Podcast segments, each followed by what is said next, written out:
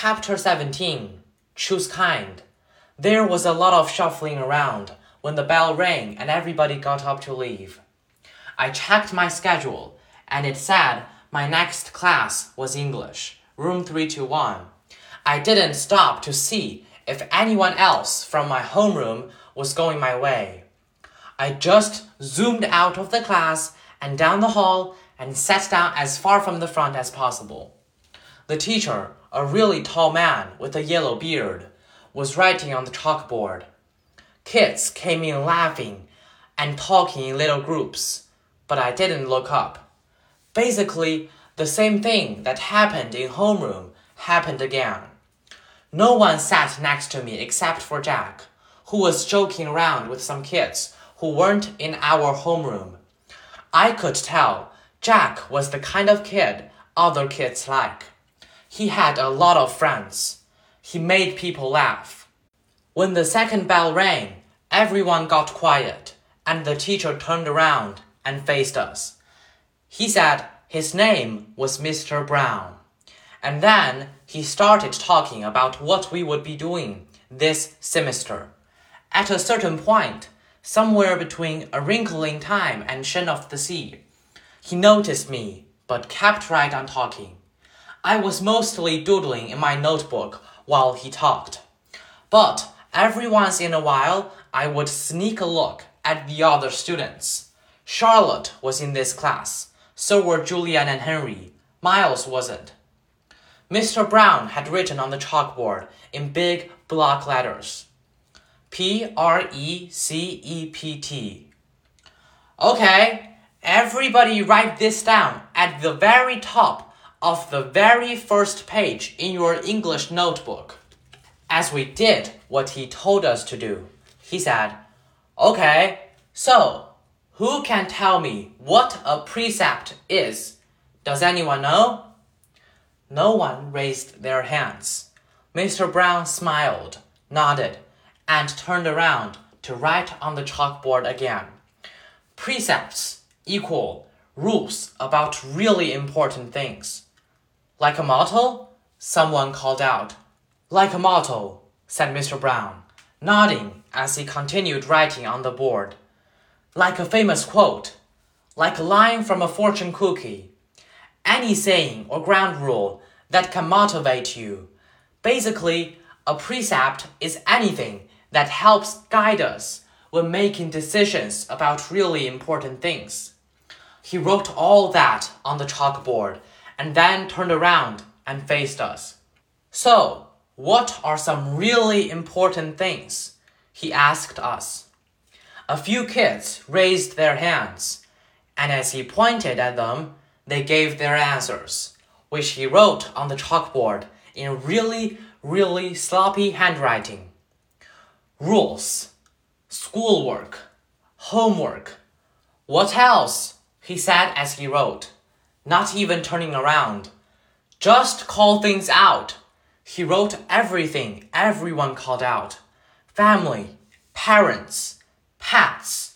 One girl called out the environment, the environment. He wrote on the chalkboard and added our world.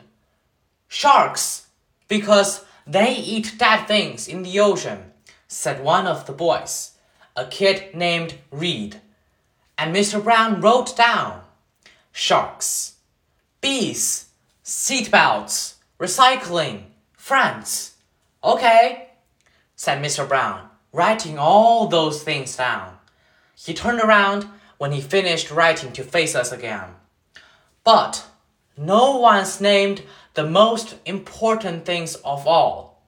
We all looked at him, out of ideas. God?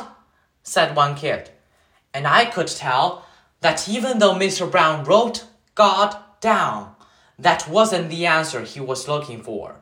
Without saying anything else, he wrote down who we are.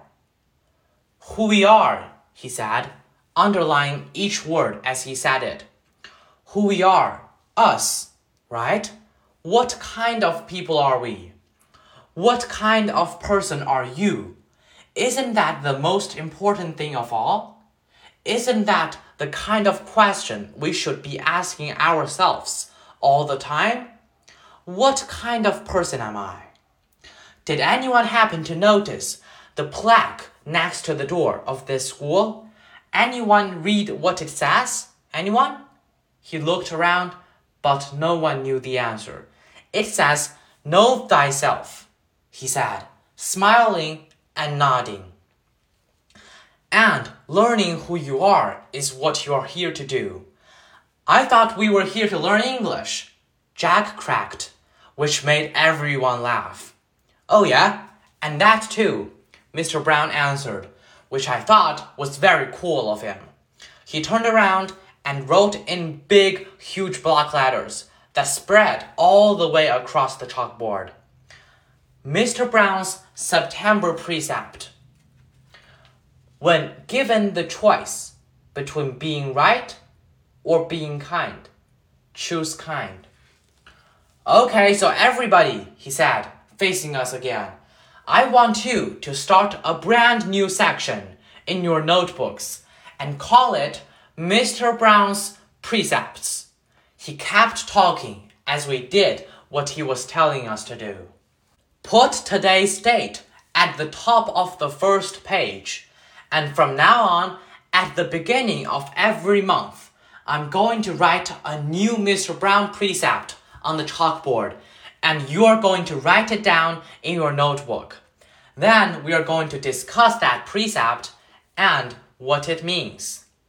And at the end of the month, you are going to write an essay about it, about what it means to you.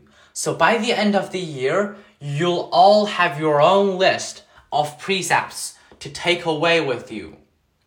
Over the summer, I ask all my students to come up with their very own personal precept.